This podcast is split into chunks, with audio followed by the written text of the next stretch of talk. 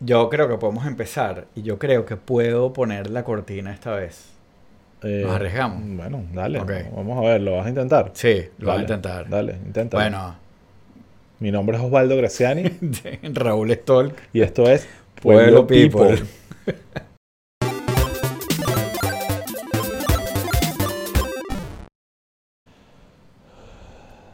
Bueno, parece que sirvió. Sí, sirvió. sirvió. Aquí estamos. Aquí estamos. Si hay Bueno. algún problema con el audio, por favor nos avisan. Sí, nos avisan y si Eh. quieren que sigamos hablando de la vino tinto, brutal. Yo, de verdad, como venezolano que vive en el país donde A- va a- a ser pero- el próximo mundial, verga. Y que tengo un hijo que va a tener que a- si 10 años cuando sea sí. el mundial, es que sí, el sueño A mí me emociona la, la vino tinto cuando gana, lo admito. Eh, cuando pierde, no. X. Pero me impresionó cuando llegué para acá. Lo, o sea, yo pensé que tú, claro, a ti te gusta el fútbol, pero no, pero no sabía que te das tanto golpes de pecho con la vino tinto, que está Ah, bien. Tampoco tanto, pero está. Que está bien porque yo cuando ganan me emociono. Claro, pero yo Pero también déjame. estás ahí viendo y Claro, porque todavía hay esperanza. Está arrancando vaina. gritos y vaina. Está arrancando la vaina, no, sí, me, Pero está me- bien. me meto en el peo, pero, pero te admito que soy mal fan con la vino tinto, que apenas pierden los chances, Sí, ya, o sea, lo- no, los me, me desconecto y me da mucha rechera y, soy sincero, el partido contra Colombia fue lamentable, o sea, Mm. sufrí, pues. Hubo errores. Sí, como que sufrí sentí que no había nada. En cambio este, aunque solo vi la primera mitad, porque después tuvimos que grabar eh, y cortaron la señal de TVs, eh, eh, me pareció que estaban jugando mucho mejor, con, ¿sabes? con sus peditos y vaina, pero había como un poquito Está- más de están dominando. vocación de ataque y de, y de- y de- y de sí. llevarse el partido, que en verdad lo necesitan. Están Claro. jugando en casa contra Paraguay, que es un equipo este año débil, igual tiene jugadores ahí que juegan en la Sí. Premier y vaina, o sea, no es Y, huevona. y el estadio se veía, Sí. se veía bien. sí, pero te digo, Metía, cambiemos, metía la pinta. Cambiemos el tema de la vinotinta porque aquí la gente está aburrida hablando que si de Buffalo Wings. Sí, mira, yo voy a hacer rápido el tradicional housekeeping. Dale. Recuerden que esto, estos episodios los grabamos todos los martes a las 8. Hacemos un live recording. Eh, vale la pena que, que se pasen por YouTube y se unan a esto porque hay una comunidad en el live chat que es bien interesante. Eh, y les recuerdo a los que están ahorita en este momento que tienen que darle ya al botón de like. Ayúdenos a albor- alborotar el, el algoritmo para que llegue bien lejos y la próxima vez tengamos más gente. Acuérdense de suscribirse eh, y darle a la campanita y todo eso y hacer lo mismo en la plataforma que nos estén oyendo porque hoy en día todas las plataformas copian toda la parte social una de la otra. Exacto. Nuestra plataforma favorita, como siempre lo decimos, es Patreon, porque nos ayuda a, nos da un incentivo y nos ayuda a fondear ciertos, Cierto. la gasolina, Sí. y la- Cierto objetivo. cierta- ciertas cosas eh, para que se dé este podcast. Eh, ahí ya tenemos más de 70 episodios exclusivos. Eh, hoy grabamos uno que es como una cosa rara Sí. porque era como, es sobre la película Simón, como más o menos lo que fue nuestra experiencia viéndola, pero hay momentos, hay como momentos Interrupciones donde- vino tinto. Sí, interrupciones del partido de la vino tinto. Eh, pero, pero bueno, hay, hay varias cosas, hay varias cosas chéveres. Esta semana publiqué el, el episodio que grabamos la semana pasada, que fue como una especie de doom scroll nuestro en el For You de X. Eh, y creo que estuvo divertido. Trigger Eh, time, sí. deberíamos llamarlo. El trigger time. Sí. Trigger time. Trigger time. Tal cual. Eh, y además, si están en el Patreon, tienen acceso al chat PPT, que es un chat de Telegram donde tenemos al grupo de los Patreons, que es bastante activo. Y eso es como un perk que tiene vida propia. Pues. O sea, está constantemente lanzando información interesante y ya nosotros no controlamos eso. pues Somos parte, pero Sí. tratamos de surfearlo. No, no, se convierte en algo muy divertido Sí, eh, sí. y activo eh, de vez en cuando. Eh, recomendado. Eh, además, esa, bueno, están todos los episodios ahí, está el chat y son 5 dólares al mes, por Dios. Con toda la inflación, nosotros no hemos subido los precios. Eso es importante que se Es sepa. verdad. Eh, entonces, bueno, nada, para que sepan que por, por esa módica suma pueden tener esos features y esos episodios. y, y bueno, eh, el chat ayuda mucho también para ir midiendo cuáles temas podrían ser Sí. eh, interesantes. Y justamente hoy estaban hablando, eh, ya para saltar para la agenda, estamos bien. ¿no? Ujú, sí. Eh, estaban justamente comentando el tema de Biden y la edad que, y, y del tema de su candidatura. Eh, y dije, bueno, mira, qué alineados estamos porque eso es uno de los temas que vamos a hablar hoy. Vamos a hablar de... eh, hay como una especie de pánico, Raúl, en, del lado demócrata, porque Biden está empezando a perder popularidad, que ya no era que estaba bien antes, pero en, últimamente. Entonces vamos a hablar de eso y todos los, y los escenarios posibles al, al pánico de que Trump va a ser el próximo presidente de los Estados Unidos de nuevo. Eh, también vamos a hablar, y por ahí probablemente vamos a empezar, de Simón. Eh, pero, eh, que para empezar, a los que no lo han visto, porque obviamente Exacto. eh, Simón, cine. la película. Simón la película, exacto. No, no vamos a llamar. ¿Cuál otro Simón te imaginaste? ¿Qué el primer Simón te viene a la cabeza? Bolívar. Obvio. Yo iba a decir Simón Pestana. Ah, que bueno. capaz estaba en, la, en el Fíjate. estreno. Sí, segu- seguro el nombre del Sí. chamo es una referencia a Simón Pestana. Capaz, no sé. Seguro. Yo creo que es como a Simón Bolívar, en verdad. Como que sí, ¿no? Sí, sí, yo creo que puede ser. Eh, bueno, quién sabe. Eh, pero bueno, vimos la película, ya la película está en algunos cines eh, en Estados Unidos y hay, hay por ahí, ahorita lo podemos repasar, tenemos la información ahí, de va a estar en el- cartelera en días limitados en, en otras ciudades de- del mundo. Eh, pero obviamente no queremos hablar específicamente de la película porque queremos que la vean primero y de repente más adelante hacemos un Patreon eh, exclusivo con, spoilers. con spoilers para los que hayan podido tener la oportunidad Sí. de verla. Creo que tú comentaste por ahí que es posible que haya un día que la suelten en YouTube. No, ¿no? no, no, no. El, eh, o sea, en Miami está en los cines Silver Spot, Ajá. no sé por cuánto tiempo. Todo, Em, ya te digo, del, del 10 al Si se 17. meten en, en simondefilm.com, creo que es la cosa, ahí, ahí, eh, está toda la cuestión. Pero va a haber una semana que va a estar en streaming. O sea, que la van a poder ver pagando no sé cuánto por streaming. Creo que esa semana es hacia finales de octubre. Ok, eso no lo tenemos Eh, aquí, como pero... el, el 20, creo que es el 22 de octubre. En- una cosa así. aquí para repasar, en, en- en- va a haber funciones únicas en Miami, bueno, el 9 de septiembre, que fue la que fuimos, ¿no? Exacto. En Madrid el 13, que es hoy, no, mañana. En Buenos Aires el 19. En Santiago de Chile el 21, igual que en Nueva York. En Lima el 24. En Quito el 26. En Medellín eh, el 28. Panamá 30. En octubre, el 4 de octubre en Los Ángeles y el 10 de octubre en Palo Alto. Y- exacto, Y, pero- también en, aquí en Miami, en Silver Spot, está el... el- Está, ahí dice hasta el que está 17. de- hasta el 17. Entonces, eh, si estás en Miami, tiene- tienen opción de verla. O sea que se preguntan mucho que por qué no, o sea, en temas de distribución, que por qué no la ponen online de una, si todos los venezolanos están regados por todas partes. La película ahorita está en pleno proceso de tour de mm, festivales. Sí. Y los festivales tienen unas reglas más o menos... Anticuadas Eh, y ladillas. vamos a estar complicadas, claros. entonces Eso no- es otro debate para, otra, para otro Sí. episodio. Sí, pero, Pero, pero, el cine, que es otra conversación interesante, tiene como, es como muy eh, tradicional, eh, sobre todo en estas películas que viven mucho de competencias y festivales y, y- y una exposición que va mucho más allá de un marketing porque son unos Avengers. Entonces, para poder clasificar a todos estos festivales y poder competir, que obviamente eso expone a los creadores y los ayuda con financiamiento extra para futuros proyectos, no pueden streamear la película ni vendérsela a ninguna distribuidora eh, por un Sí. tiempo determinado. Entonces, no va a ser fácil ver Simón Ahorita. Ahorita. si Eh, le va bien en los festivales, probablemente ahora, sí va a ser muy fácil verla Exacto. después. Entonces, eh, pero ahora también, no- como decía, no queremos hablar de la peli en detalle. La peli es brutal, la recomiendo.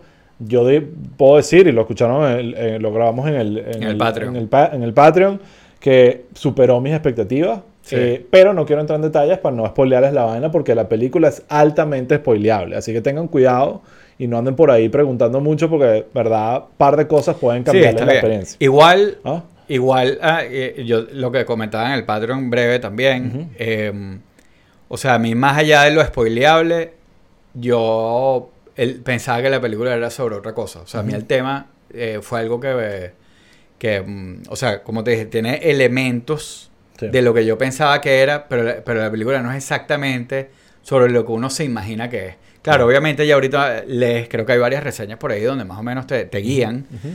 Pero, pero eso, me pareció más profunda y más... Sí. Ahora, ah, para dar aquí algunos créditos, primero a Marcel Raskin, que es fan y amigo del podcast. Él es productor ejecutivo de la, de la, de la peli y uno de los artífices de que esa peli exista. Eh, además- gran trabajo de Marcel. Gracias por invitarnos. Gracias Marcel, por invitarnos al premio. estreno y, a- y por haber eh, logrado hacer un proyecto como este, porque realmente creo que tiene un impacto que va, como siempre, eh, no como siempre, pero como suelen ser eh, su- sus trabajos que van más allá de la peli como tal y tienen un impacto que es parte de lo que Sí, hoy sí. vamos a conversar. Entonces, eh, la película está escrita y dirigida por Diego Vicentini, eh, venezolano obviamente, pero un, un- un- Es su primer... un- eh, es su primer... es un chamito. Es su primera o sea, película, lo- pues. yo lo vi y dije, Sí. wow, lo- la- está, está fresco. Entonces, Si esa es su primera película, creo que le viene un futuro brillante Sí. en el cine.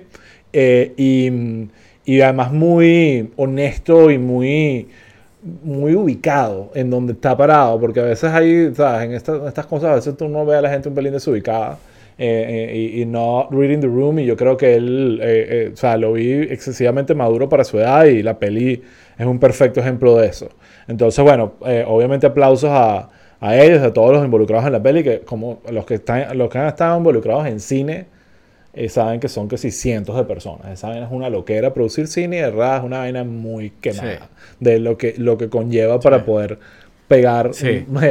no sé 90 minutos de film No, y, y- y el cast, hay que decirlo, la parte... Ujú. eh, Franklin Virgo es el villano que necesitábamos, sí definitivamente. Eh, Sí. Y la verdad es que me- el nivel me pareció en general... Ahora, va- ahora vamos a hablar del tema que Elevado. queremos hablar hoy. ¿ok? sí. Ajá, Sobre de- la de peli. ¿Cuál es el tema? El tema que vamos a hablar hoy, quiero echar este cuento porque creo que lo que me pasó a mí manifiesta un poco lo que probablemente le, le- le puede pasar a mucha gente. Es que ya yo sabía que la peli venía por ahí, que venía el estreno, yo estaba hablando con Marcel y, y- gente re- involucrada con la peli y estaba como esta vaina y que bueno, va- o sea, estamos tratando de que la estrenen en Venezuela, pero la- lo más seguro es que la, la vayan a censurar. Eh, y, y yo por dentro que, obviamente, yo no había visto la película y ahorita que la vi no hubiese cambiado de opinión, era como, obviamente la van a censurar. Como que, que ¿quién está pensando que no va a pasar? O sea, para mí yo estaba seteado al chavismo que yo dejé eh, eh, hace ya unos nueve años. Eh, y resulta que no, que la película la están pasando en Venezuela, en los cines, por ahora. Obviamente con el chavismo no, Sí. no nada está garantizado. Y cuando mi esposa es la que me aclara, no, yo creo que sí la están pasando, justamente leí vaina. Y yo me quedo como no lo puedo creer y empecé a averiguar y me di cuenta y en la película como tal lo confirmaron, que la película creo que la estrenaron el jueves la semana pasada. Sí, pero, o sea, la- ahí lo que pasó fue que, sea, la película anuncian que la van a estrenar en Venezuela y eso todo el mundo sabía que iban a estrenar la película. O sea, era como que el 7 de septiembre la estrenamos, eh, eh, se abre en el trasnocho y en, en varias salas en, en Caracas y en otras, en otras ciudades. Eh, y em- empezó a correr un rumor de que supuestamente habían metido como un re- una demanda o un recurso, yo no sé qué carrizo, este, porque la película era discurso de, o sea, según la ley del odio y todas esas porquerías que, que estos tipos han inventado. Eh, y eso salió en una página IX, que un fulano de tal había metido la, la cuestión. Fulano de tal.com. Eh, fulan- fulanito de tal. Eh, de hecho, creo que había gente del, de- del equipo que estaba en Venezuela eh, y, y estaban todos preocupados porque, porque si se estrenaba la película y, y- o bueno, o si la película la prohibían, que cómo salían y todo lo demás. O sea, hubo como tensión, pero eso era una información que estaba como que en una página y después empezó a rodar por Twitter y la gente empezó a hablarlo, pues. Pero nunca, o sea, nunca, nunca hicieron nada. o Nunca sea, hicieron no- nada. no sé si es que Pero es que eso es lo... Efectivamente. Y después, eh, Diego Vicentini, en el QA de, de- después de la película, lo dijo. Dijo que eso salió una información que, que estaba en una página y de repente un día la noticia de la página desapareció. Sí. O sea, fue como que, ok, rueda la película. Sí. Eh, ¿Qué pasa? En Venezuela, con la dictadura y el chavismo, el cine obviamente sufrió mucho, mu- mucha intervención ideológica eh, y eh, existe esta insti- institución llamada el CENAC, que es la institución que básicamente maneja el cine venezolano en, en- en Venezuela. Y aunque han existido películas de temas sociales y otras películas que como no toca el tema político las pasan perfectamente, que si Papita Manito Stone y mega éxito. Eh, sí, han habido casos de películas que, que, que, que han censurado. Una que me recuerdo eh, e- era la de Secuestro Express, que hubo todo un drama con José Vicente Rangel y la peli y toda esa vaina. Entonces, una peli como esta... Y hubo una película del, del chamo de Castillo. Ignacio Castillo, ¿qué se llama? No sé. Que creo que también tuvo un rollo que la que, que eh, no la dejaron o la censuraron o no sé si después la pudieron pasar, pero Sí. pero sí, eh, sí había casos, claro. Eh, y totalmente, y el SENAC, a pesar de que una institución que estaba completamente envenenada del chavismo, estaba suficientemente envenenada del chavismo para que cualquier persona normal como tú, como yo pensara que una película como Simón no fuese a pasar el smell test de, de- de sus pruebas, pues como que... y sí, porque una cosa que es, Coño, una cosa que es importante yo no, yo no siento que deja bien parado al- al- al- al- a la dictadura de ninguna manera, ¿sabes? Queda más claro que el, que el agua, Lo que pasa son es los que, malos. y, y una cosa que es importante, porque yo leía gente por ahí que no, eso fue, seguro estos tipos son tan incompetentes que no se dieron cuenta. No. Ya, eso no, no pasa. No O sea, pasa, exactamente. Entonces, la pregunta es, porque entonces, primero, es interesante porque de buenas a primeras hay un shock con tus expectativas y casi que te arrecha que no te la hayan censurado. Es como que No, rompe... nada. No, no, yo digo, pero en- en- como que rompe con la expectativa que yo tenía de lo que es la dictadura y ahora cómo me acomodo ante esto. Y ahí es cuando uno tiene que pensar y que, no, mira, piensa esta vaina bien. Esto no necesariamente es la dictadura eh, retrocediendo, es la dictadura adaptándose y entendiendo de que mucho, siendo más inteligente. Es como Terminator 2 que se derrite otra vez, yo uso mucho esa analogía y se transforma en otra vaina, porque cualquiera ahí con dos, con dos dedos de cerebro o de frente diría, pásala, en dos semanas ya todo el mundo se olvidó del drama, no hubo ningún peo y todo el mundo sigue con su vida y su vaina. Si la censuramos, la va a ver más gente Sí. primero, porque la van a poner online y van a hacer toda una campaña. Le vas a dar la campaña de marketing que lo- la- la- los creadores de la película está, es- necesitaban o, o hubiesen apreciado. No es que necesitaban, pero si te van a censurar la película, te montas en eso y haces prensa alrededor de la vaina y eso Sí. genera otro tipo de, de, de- de buzz mediático que, Sí. que ayuda a la peli, incluso en festivales y en estas vainas, esa es la realidad. Y, y, y, a- y- y- y- y ahora todo el mundo nos va a apuntar otra vez como los malos que estamos censurando películas. sí. Entonces creo eh, que para mí eh, ver al, al gobierno dejar hacer esto no es necesariamente que me asusta, pero sí me hace pensar de que no, no seamos tontos en, en pensar Sí. que esto es Bueno, bondad. Sobre eso, Ujú. importante. eh, estuve leyendo, bueno, viendo varias opiniones. Yo opino un poco eso de que dentro del espectro de cosas que el gobierno puede hacer y puede censurar y puede... Esto era una que ellos no necesitaban, ¿me entiendes? Exacto. Pero sobre ese punto, eh, este, sabes que Andrés Cañizales, que él es periodista Sí. y además como, como analista de medios, o sea, tiene como eh, eh, esta parte como de, un poquito como académica. Él escribió un artículo eh, hablando de eso, de, de, eh, eh, buscándole una respuesta a por qué no la habían censurado. Y él lo que decía es que, mm, que al gobierno no le interesa tampoco censurarla porque es un reminder. La película es un recordatorio a la, a- para la gente de lo que ellos son capaces Claro. de hacer. Este, entonces, que independientemente de lo que sea, a ellos no les interesa. Yo francamente pienso que, que sí, pero por otro lado también es como que eh, eh, la película es sobre unos hechos que son tan frescos que no es que la gente se tiene que recordar, porque, porque son tan frescos que todavía la gente que vivió las protestas de 2017, que fue la última ronda donde metían preso y torturaban gente y todo lo demás, son todavía jóvenes. Sí. O sea, eso está ahí. No es que, no es que la gente va a descubrir algo, sino que está ahí. Esto, esto es una narración de algo reciente que muchísima gente en Venezuela vivió. Sí. Entonces, entonces la verdad es que el efecto desde el punto de vista del gobierno de, de, de censurarla probablemente lo que iba a ocasionar era como darle... Bueno, y ahí va otro punto atención. que lo quiero manejar con cuidado para no despoilear. Pero, pero lo que tú dices de que eh, sea como un mensaje que, que lo vea, le sea un recuerdo de lo que ellos son capaces. eh, estoy de acuerdo con eso, pero sobre todo es el, el- el- el- la película tiene un pragmatismo donde no termina siendo esperanzadora ni, un- ni un, ni un llamado a acción para recapacitar y pensar. Es como que tiene un, un pragmatismo y un realismo que la hace para mí mucho mejor. eh, que yo creo que le permite al gobierno decir que sí, déjala pasar. O sea, en tal caso, es lo que tú dices. Claro. Es como que va a quedar como que, sí, mejor no, no hagamos esto porque nos va a volver a joder. Entonces, eh, no hay un tema de... eh, Hay un, un heroísmo de fraternidad de hermanos y, de- y de- y- y, eh, que, que- no está asociado a líderes políticos eh, de la oposición. Entonces, eso también es como algo que yo creo que, que- que lo hace Sí, más no hay, no hay. Es que es más profunda de lo que. eh, Por eso te digo, yo me esperaba que iba a haber otra cosa distinta. Sí. Porque es más bien.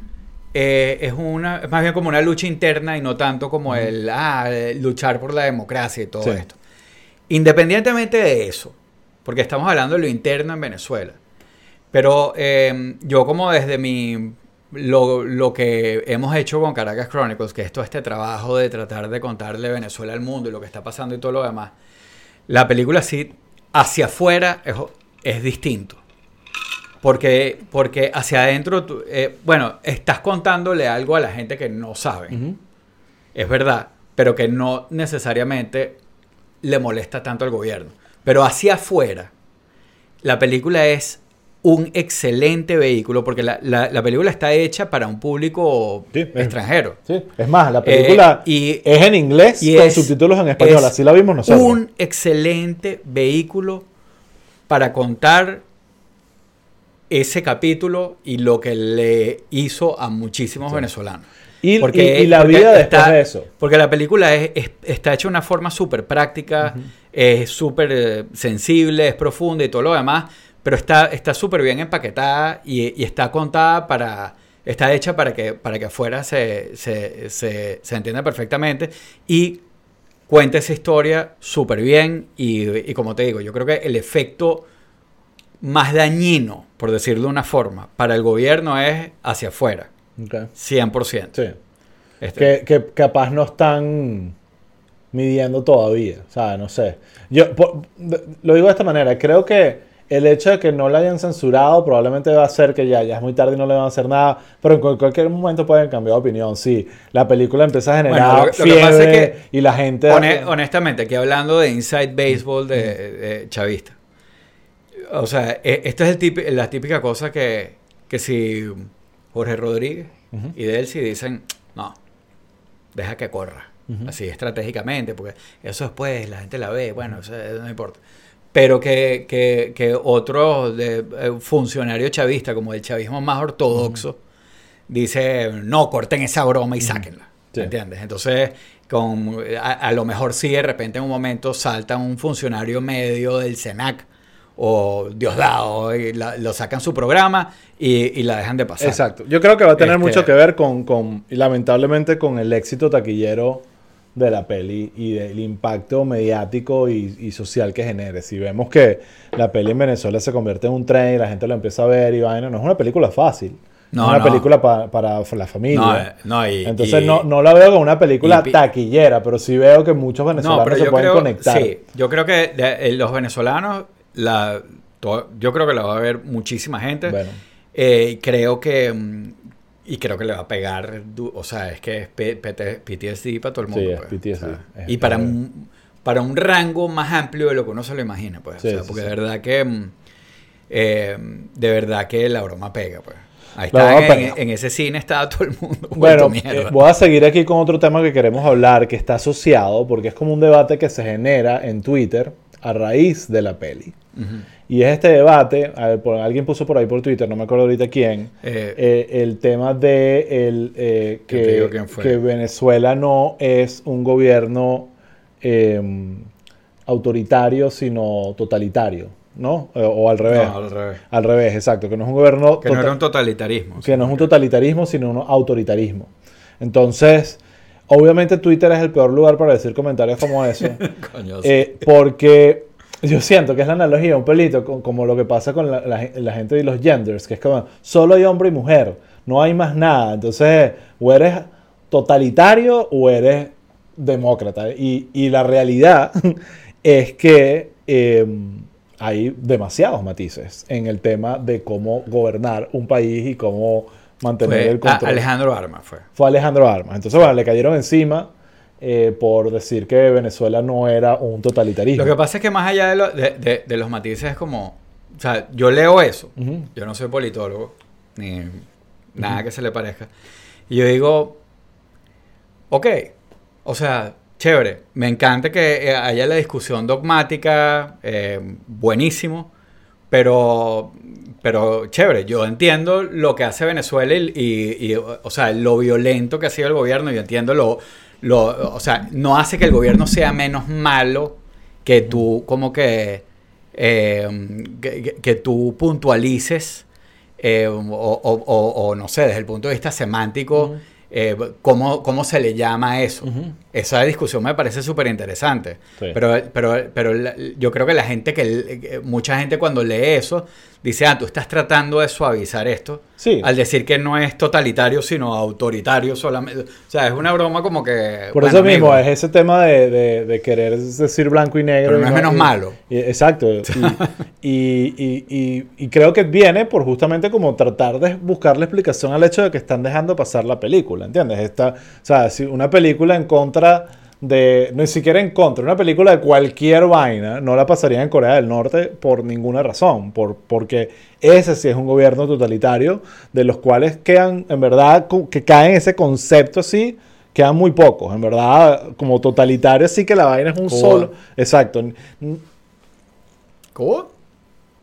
Yo creo que no es lo mismo que Corea del Norte. Bueno, no, sí. Corea No es lo mismo que Corea del Norte. Corea del Norte es otra broma. Pero yo creo que tiene que ver con, con- incluso con, es como la música y la cultura, es porque, bueno, sí, así sucede, en la, la- eh, tiene hasta un nombre, banana, o sea, es como el tema tropical hace que la vaina sea un poquito más suelta, eh, un poquito más permisiva, un poquito más Bueno, basada igual- en igual- corrupción y amiguismo, que en una ideología como tal, o sea, hay- Claro, pero igual Venezuela no es como Cuba. sí, no, tampoco. Y, sí. y- y- Por eso es que son distintos matices. Ni cerca. Ni cerca. Eh, y eso no hace que la experiencia del venezolano sea menos mala de lo que ha sido. O sea, Sí. es- ha sido horrible, ha sido espantoso, ¿me entiendes? Totalmente. Pero bueno. Pero aquí te va, porque es que yo creo que el problema está en creer que la flexibilidad es una manifestación de debilidad y no de, astucia. O sea, yo digo, en Venezuela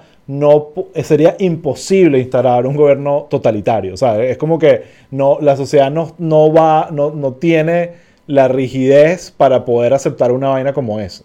Entonces la flexibilidad es lo que permite que el gobierno autoritario se se, vayan mantenga. nunca estos carajos. Que no se vayan nunca, ¿entiendes? Si, si- si Claro. realmente ellos hacen lo que quieren hacer, ya no estarían, ¿entiendes? Entonces Bueno, por eso es que... No, no sé, pero no habría nada, pues. Exacto, pero lo- lo- el al punto que voy es que es un feature, it's not a bug. Es esa frase clásica Claro, de sí. eh, eh, lo- los gobiernos, incluso un ejemplo o perfecto un feature para el chavismo. para, la dictadura. El de ser, ok, mira, yo sabes que yo voy a dejar que puedan ver algunos canales de, de- de gringos. O sea, pero, eh, pero no Pornhub. Exacto, pero no Pornhub. O, o sea, eh, hacen ciertas concesiones con la sociedad que hacen que la vaina eh, fluya un poco mejor y que mantenga un principio. que yo creo que con los gobiernos totalitarios hay un tema de, de hi- histórico, de, una visión única de país que hace que, que todos como que aligns to, to the thing, pero en los gobiernos autoritarios a veces es ni siquiera,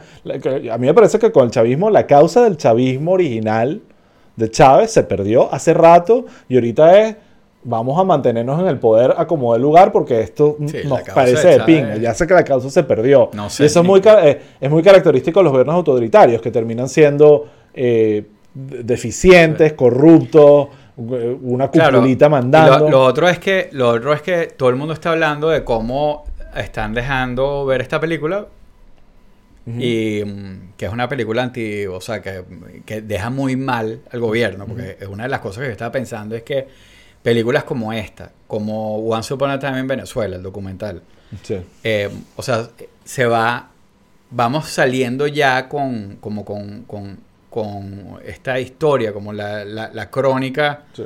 de lo que esta gente hizo eh, y se va tejiendo esa historia ya con, con estos vehículos que son más sólidos. Entonces, definitivamente es algo que los perjudica. Sí. Pero, como te digo, todo el mundo está hablando de cómo dejaron que la, que la pasen y hay una cantidad de cosas que están pasando en términos de censura en Venezuela. Claro. eh, que siguen, hoy cerraron un programa de radio, sacaron a Pinilla, tu amigo, este, tenía, tenía un programa de radio y lo, lo votaron. Explica porque dices que es mi amigo, porque después Ah, la gente cree que... Porque que- ha trabajado en... No, no, no hizo... No. Ah, bueno, no sé. No sé. Yo, Tú no. peleaste con él por Twitter, una cosa así. Es posible. No, soy... O sea, te, Sí. déjame Pero ponerlo de bueno, esta manera. No me independ- gusta su trabajo. Ok, pero independiente de lo que sea, él tenía un programa de radio y lo, y lo votaron por una caricatura que él hizo. O sea, la típica broma de gobierno autoritario de censura.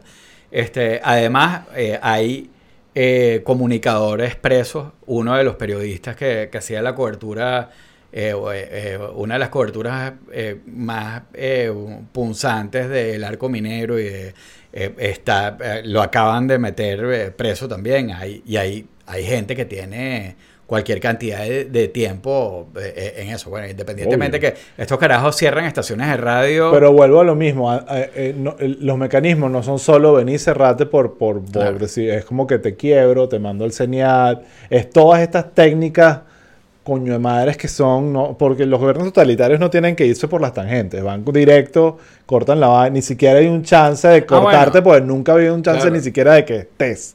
¿Entiendes? Entonces, eh, sí, hay un retroceso del No, bueno, backsliding. claro, la, la, la, la estrategia de estos carajos de, de la hegemonía comunicacional del chavismo. Sí.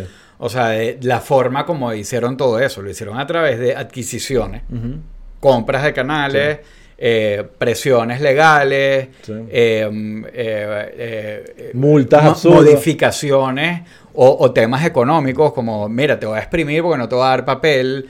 Eh, o sea, hay una cantidad de... que es un abanico gigante. Sí. Pero dentro de ese abanico eh, eh, estaba la compra de medios. Pues. Sí. O sea, Que como dice aquí Renier, eh, que lo que básicamente leo de Raúl es que el gobierno pick up their fights. Sí, choose your battles. Y, Sí. y en este caso creo que en la película eh, en específico sí, dijeron, déjala. Ya. decidieron por ahora Sí, sí. Dejarla correr. Sí, ahora, eso- también hay otro tema que yo creo, ¿cuál es el gran ausente de la peli? Igualito sí lo vamos decir. a ver, Diosdado va a hablar eso en su programa 100% Sí. seguro. ¿Cuál es el- y yo creo que eso, vuelvo al, al punto, el, el ausente de la peli es el liderazgo opositor y, y- y- y la, la glorificación del otro lado. No hay nada del otro lado. Más bien creo que esa ausencia es, es- es- como ese elemento tácito que te dice, que, que justifica, no voy a adelantar nada, ese discurso que cierra toda la peli, no la cierra, pero Sí. me parece que la amarra, que es el discurso de Franklin Virgüe, o sea, ese, ese momento de él, Sí. en, en- en- en- ya lo verán. Gran lo villano, El gran repito, villano que gran tú dices, villano. esto es verdad, aquí Wow. esto, esto explica todo el peo Sí. más claro que nada. Sí, sí. Eh, entonces, eh, bueno, eh, buen debate. Yo, igual eso, decir que Venezuela no es un gobierno totalitario no hace decir que es una democracia eh, divina y, y- No, y- e incluso eh, la porque también mucha gente como confunde ese tipo de discurso de o sea, a- a- Alejandro Rusia es un buen ejemplo pero eh, este de, chamo, de gobierno autoritario. este chamo yo creo que él es politólogo o algo así, o sea, él quería tener una discusión de Sí. nivel en Twitter, ese Sí. es el error. Claro. Eh, eh, pero, pero mucha gente yo creo que lo confunde también como que con esta idea O sea, que, lo- lo- que- lo- que lo- mucho. Los gobiernos autoritarios son como gender fluid, ¿no? eso, eso es como la... Son, son... No, pero, pero es el tema de que, que es algo que ha tratado de vender como Delcy Rodríguez y todos estos dichos, que es como que la dictadura funcional. Sí, Como que mira, nosotros no nos vamos a ir nunca. sí. Nosotros nos quedamos, pero vamos a hacer que la cosa funcione para todo el mundo. Ojo, y eso es bullshit. Hasta China. Claro, que yo pero- creo que califica, o sea, está ahí, ahí en between, ha suavizado muchísimas vainas. ¿sabes? De, de- ha levantado, ha creado una clase media, ojo, con todos los peos y todo, no estoy defendiendo a China, pero los gobiernos se tienen que adaptar o, y, y- y lo- los pocos casos que quedan son estas vainas que son casi documental de mente como Corea del Norte, que Sí. es una vaina que inexplicable. Sí. Y que yo sinceramente creo que tiene fecha de caducidad. Pero igual el- la vaina de la dictadura funcional en Venezuela yo no lo veo. En verdad no lo veo en ninguna parte. No sé, aquí si quieren eh, pongan ejemplos si les parece que hay alguna que, Estados que Unidos. lo sé. Ah, ahí está. Ajá. se está. Bueno, hablando, vamos a saltar a hablar de Estados Unidos porque ya, bueno, Sí. quedan 20 minuticos y, Y, y la gente que quiere celebrar la vino tinto, los tenemos aquí amarrados. Sí. Mira, Raúl. Mango, tengo fe. Aquí hemos estado, obviamente le hemos estado prestando mucha atención al lado republicano. Porque, bueno, primero es el partido que tiene las primarias, lo hace más interesante. Está Rawayana y está DeSantis, está Trump, Nikki Haley, que está ahí. Yo- Nikki Haley creo que está, está ahí en- posicionándose para ser la VP de Trump demasiado. O sea, van a tener que caerle a batazos a Trump para convencerlo, pero...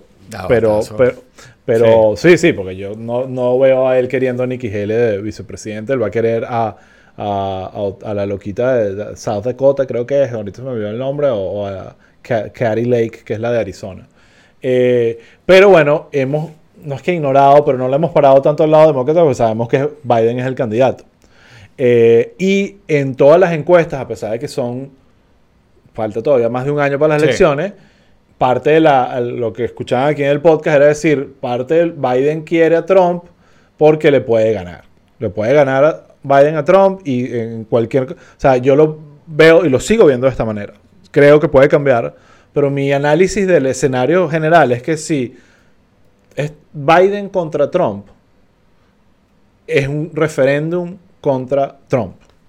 O sea, por todo lo que él hizo y todas las vainas, a pesar de que debería ser un referéndum, un- un re- una reelección, realmente es un referéndum contra el presidente de ejercicio, lo de Trump es tan grande y tan eh, importante lo que ha hecho, no necesariamente bueno, que la gente va a ver- eso va a motivar a mucha gente a votar en sí. contra de Trump y no a favor Y yo de creo Biden. que cada vez que haya una elección va a ser un referéndum contra Trump. Porque Sí. los midterms fueron un referéndum contra Tal cual, pero si, eh, bueno, pero si no es Trump el candidato, le pasa cualquier vaina, lo, lo meten preso como se Sí. merece, o, o le da un infarto de tanto comer pollo frito, X. Cualquier razón hace que Trump no sea el candidato y es cualquier otro, automáticamente va a ser un referéndum contra Biden, que es lo que debería ser, sinceramente, porque él es el presidente.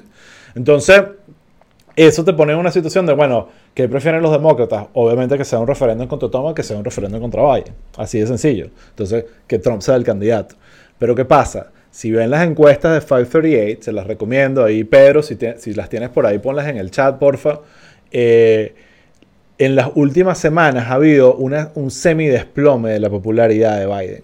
Y han empezado a salir encuestas donde Trump le gana, donde Nikki Haley es la que le gana por más y donde creo que empieza a haber un temor, que lo hablamos la semana pasada con el tema de la edad, con realmente la, cantidad- la candidatura de Biden, porque los, los republicanos por lo menos sienten esta ilusión de que tienen sus opciones, ya vienen las primarias, si le pasa algo a. Trump, aquí está plan A, plan B, plan C, todos mis loquitos.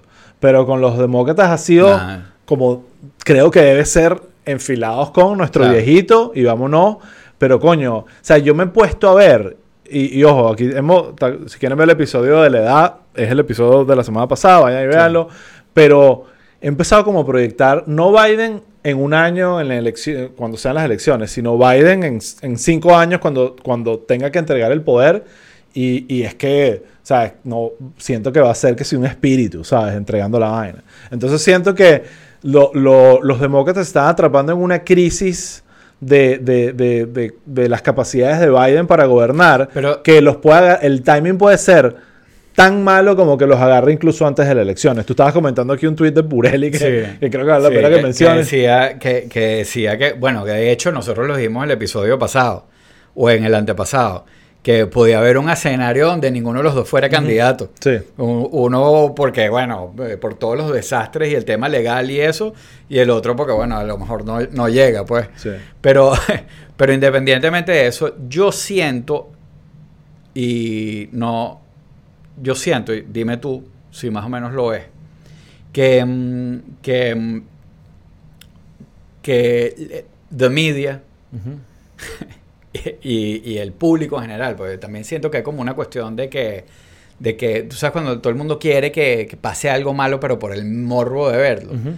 Eh, pero yo creo que, que- que se está exagerando como que la, el tema de la senilidad o la condición de Biden. Estoy de acuerdo, pero también te podría argumentar que The Media ha tratado de obviar ese tema porque dicen, coño, no es justo, es un, un cheap talking point del otro lado y obviemos este peo.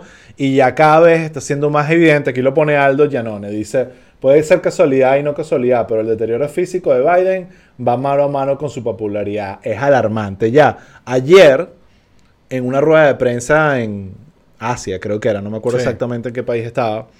eh, al final tuvieron que como cortar un pelín la, la- la rueda de prensa porque Biden estuvo a nada de una McConnell, estuvo a nada. Y siento que puede, cuando pase, nadie se va a Pero sorprender. yo lo vi a mí me pareció que era como.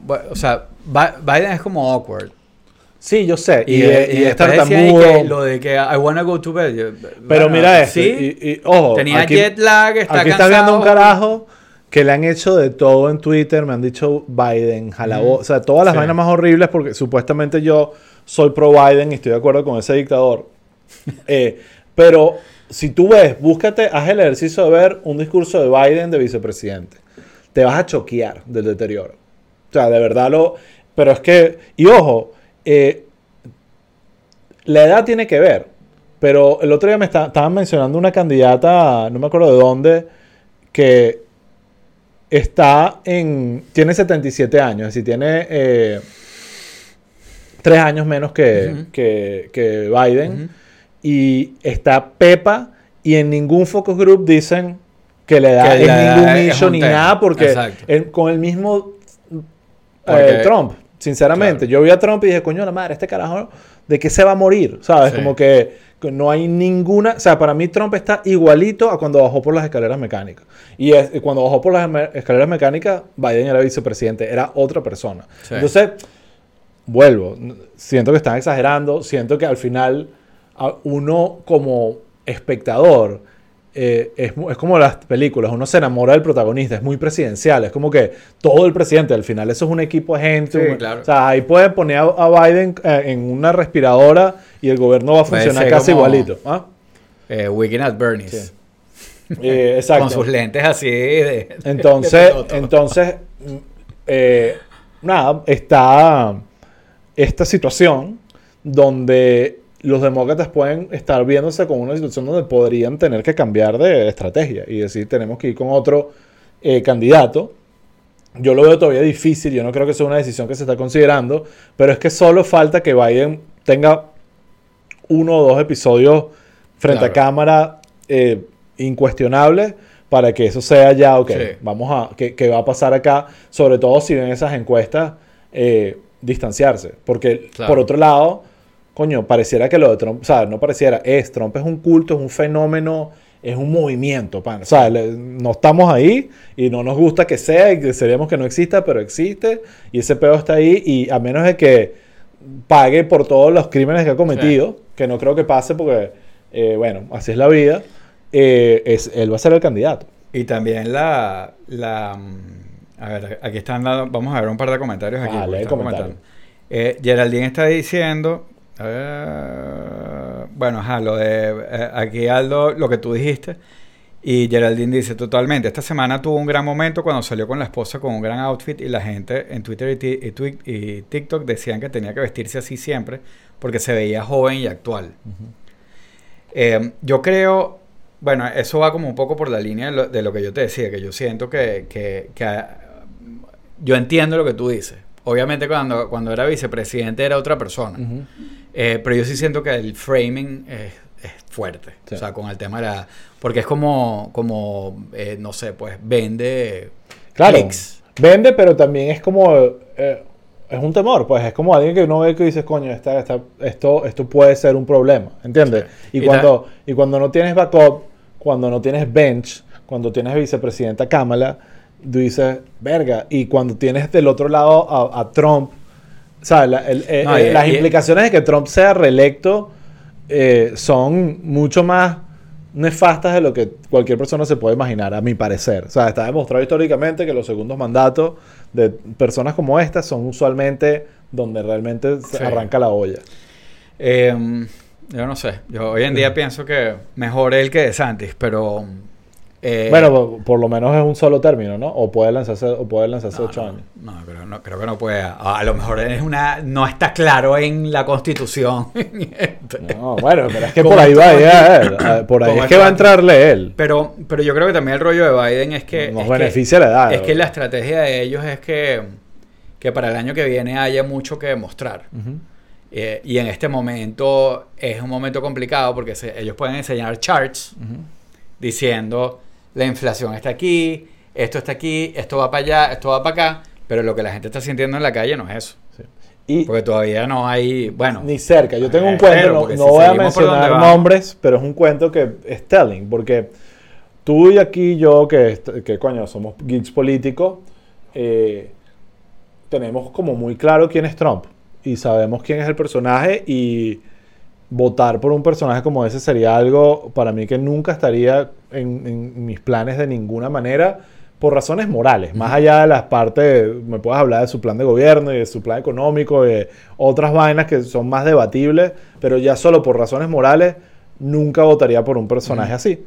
Pero yo no soy la mayoría, ni siquiera de los que han votado demócrata la mayoría de sus vidas. Entonces tengo una persona que llega y me cuenta, porque sabe que tengo el podcast. Pero tú seguro votaste por ah. Arias Cárdenas. Mm. Voté por Arias Cárdenas cuando el otro candidato era Chávez. y, ojo, no sabía quién era el personaje. Eh, pero bueno, voté por Ledesma, que aquí estábamos hablando, y es una vaina que yo digo, o sea, hay, es más, hay un post del Chihuire que está basado en el arrepentimiento que yo tuve de, votar por Ledesma y, de cómo me tuve que bañar, que sí, el día, eh, después de, meter ese voto ahí. Pero, en todo caso, em, Claro, perdí la idea por estar hablando de Ledesma, coño la madre. Me desviaste la vaina. No, a ver, vamos para atrás. Arias Cárdenas, tú nunca votarías por Trump. Exacto. Nunca votaría por Trump. Hablé con esta persona que me dice que sabe que tengo el podcast y como que me consulta en las políticas. Y es una persona que, que, liberal, que, ¿sabes? Como que me dice, oh, yo estoy pensando votar por Trump. O sea, esta vaina de, no hay peor gobierno que el de Biden, esto es horrible, explícame tú, convénceme que yo no tengo que votar por Trump, porque en verdad, y yo digo, bueno, hay gente, esto es lo que califica realmente como un, un votante independiente de verdad, que no anda con las huevonadas políticas y está votando con el bolsillo y va de un lado para el otro dependiendo de cómo esté su economía. y es totalmente válido. Y ese es el elector que a mí me da pánico porque son los que van a ir cegados a votar por Trump sin saber que el bicho es el peor ser humano del universo para, para gobernar y que puede causarle mucho más. Y que también las las consecuencias de la crisis económica que hay ahorita no se las puedes echar solo a Biden. Sí, ojo, las tiene que asumir el, presidente. pero es que el tema, el tema económico es, complicado, porque eso es como también que si Biden dice eh, how many jobs have we created y tal y todo lo demás y cuántos jobs se perdieron con Trump. Bueno, los, los jobs que se perdieron con Trump tienen una razón muy específica. Sí. Igual que la razón por la que se recuperan en el gobierno de él. Eh, eh, pero es como achacarle a, Obama la crisis financiera que, agarró, que heredó, o achacarle esa crisis financiera al mismo George, George W. Bush sin hablar de la desregulación de Clinton. Entonces, o sea... Eh, Las cosas están mucho más interconectadas, como que ojalá fuese tan fácil como que cambiar a este presidente me va a dar el trabajo que quiero. Exacto. Eh, a, o sea, a menos de que quieras ser ministro, de repente no va a ser tan fácil. Entonces, ese fue un poquito mi discurso. Es como, no creas que, o sea, que, que esta economía solo está asociada a Biden y que la economía que va a venir Trump la va a arreglar. Puede que sí, puede que no, pero, pero bueno, no, no, no votes por Trump, por favor. pero entonces, creo que hay que empezar. ahorita, como ya arranca el pedo electoral eh, tenemos que empezar a hacer seguimiento también a, esas, eh, eh, a medida que supuestamente está como esta falsa, no está falsa, esta non-written rule que las encuestas después del Labor Day son realmente las encuestas que empiezan a decir las verdades electorales y que todo antes es pura paja. Bueno, Labor Day acaba de pasar y las primeras encuestas que vimos empezaron a poner a Trump ganándole a Biden. Y bueno, eso a mí me da no, y eso lo recontra refuerza para la, para la primaria. Y aquí viene la otra parte, porque todo aquí es como un rompecabezas. Entonces, bueno, que si Biden gana, entonces se debilita el, el, momentum de Biden y, y, todo el mundo alineado. No importa que sea viejo, no importa, Biden es, si, si Trump sigue sólido en las encuestas, va a haber mucho más petición de cambiemos el candidato, cambiemos el candidato, falta poco, tenemos que activarnos, pa, pa, pa. E irónicamente, si eso llega a pasar, eso de alguna forma puede también debilitar la campaña de, de- de- de Trump. O sea, porque entonces ahora, ah, ahora ya no es Biden Sí, el viejo. un chamo, tenemos a un Gavin Gavin, Newsom. Que yo creo que, sinceramente, si yo tuviese que elegir uno ahorita, no es que Sí. soy fan por el tema de California más que todo, pero es el, el- el que yo veo que está yendo, está haciendo la- el trabajo más ladilla. Que es ir a Fox News y debatir con los bichos ahí y que ganar exposición Sí. con gente que, que está en su contra. Ya, lo, lo ideal hubiera sido que el ticket de Biden fuera mejor. Sí, exactamente. Y o, o sea, no sé, eh, take one for the team. Ay, me enfermé, me tengo que retirar. Papá, y, y, y- y le meten a otra persona. Es que, mira, lo- mira mi preocupación con eso. Yo creo que si Kamala... No, el problema es que si lo haces ahorita, independientemente de lo que tú, lo que dijimos, porque esta discusión ya la tuvimos, de que, de que, bueno, eh, o sea, son los demócratas, son liberales, entonces estarían, hay todo un tema de, de género, racial y, todo eso que está, está ahí de por medio. Pero la realidad es que yo creo que si cambian a, a Kamala, además es una señal súper fuerte de que ellos no creen que este llegue. Sí. Eh, y, y eso de alguna manera, no sé, pues si ellos lo verán como que los debilita o o no sé. No, es, es- sí, es que tendría que ser, es muy, muy difícil como estratégicamente hacer eso y que, y que tenga sentido. Porque incluso te diría, si Kamala se despierta un día y dice, le entra así la iluminación y dice, yo estoy aquí de más, yo estoy atravesada, yo no sirvo, voy yo a renunciar y a yo dar el paso. Ujú. Igual las teorías de conspiración que van a salir de que la presionaron, Claro, que sí. la sacaron, que, eh, eh, Sí, va a ser imposible de manejar y, la, y, la- y las implicaciones que hay Eso tuvo que haber de raza, es- de, de género, de una, o sea, le vas a tuvo que hacer haber eso. pasado hace tiempo. Exacto. Si, para le, que- le- para que no- si le puede- o sea, de repente le puedes hacer eso a un white male, pero no se lo puedes hacer Sí. a Kamala. Sí. Eh, porque es que no, es que, o sea, realmente creo que, que sería la peor decisión. Es como Mm. que más, más bien, esto aunque va a sonar muy loco, pero creo que tienen mucho más chance de rebrandear a Kamala y try it again que tratar de sacarla y buscar a otro, a otro personaje que venga y la cague. Mm. Entonces, eh, nada, está... Bueno, pero, pero están tarde para rebrandearla. Están tarde para plantearla y yo lo que creo, o sea, yo veo un año de Biden. Porque un año te estoy diciendo que en un año todavía no han sido las elecciones. En un año faltarían dos meses para las elecciones. Ya. O sea, estamos Falta. hablando de 14 Sí, sí, sí, meses para, para las elecciones y, Y no hay- y no hemos 17 llegado a la meses etapa para la transición. Mierda. O sea, lo- lo- eh, veo. O sea, van a tener que, no sé, Michael Jackson, eh, cámara de no sé qué vaina, hiperbárica, no sé qué Pero creo que supuestamente le, están haciendo algunos tratamientos a Biden, pero es que coño, la vaina es muy cabilla. Sí. Muy cabilla. Eh, no sé, o denle la dieta de Trump, empiezan a darle pollo frito, McDonald's. a, a estrellas, Pa- mándenle pa- estrellas papita- porno, papi- papitas de McDonald's. que le den estrellas porno, se las manden así para que se las agarre. eh, sabes que les, What the fuck? bueno, pa- esa es la dieta de Trump. O sea, la, la Golf. Jugar golf todo el día, de- denle ahí, nada, en fin, qué cagada. Bueno, Raúl, A llegamos lo, a lo mejor eso es, eso es lo que tenía Trump, que él no se estresa con, el con, con todos los peos que él tiene, ¿no? Él va y juega golf, está relajado ahí.